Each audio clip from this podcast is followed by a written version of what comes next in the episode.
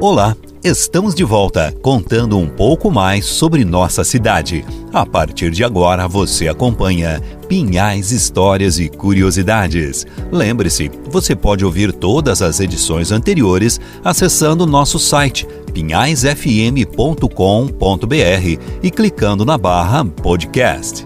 Hoje finalizamos o tema educação falando mais um pouco sobre o ginásio estadual deputado Arnaldo Faivro Busato.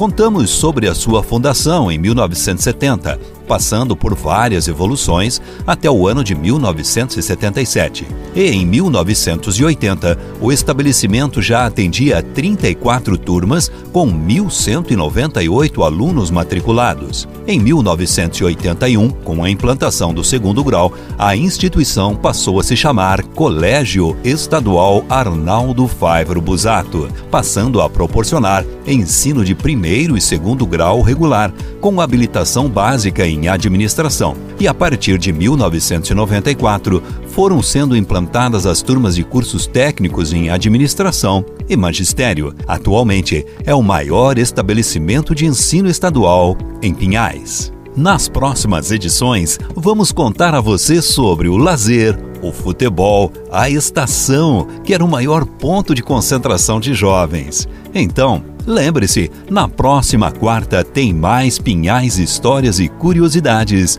durante o Tarde Total. Até lá!